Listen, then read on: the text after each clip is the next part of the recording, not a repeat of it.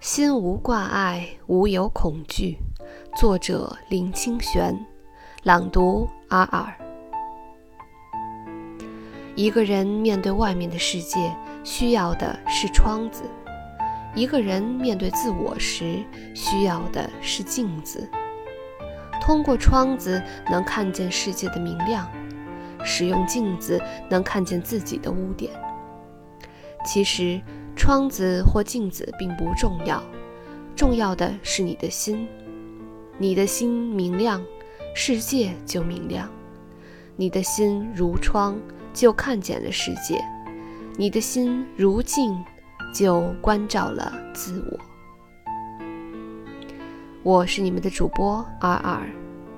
如果你喜欢我的声音，欢迎你评论、转发与我互动，也欢迎你能够关注。谢谢你们的收听，我们下次再见。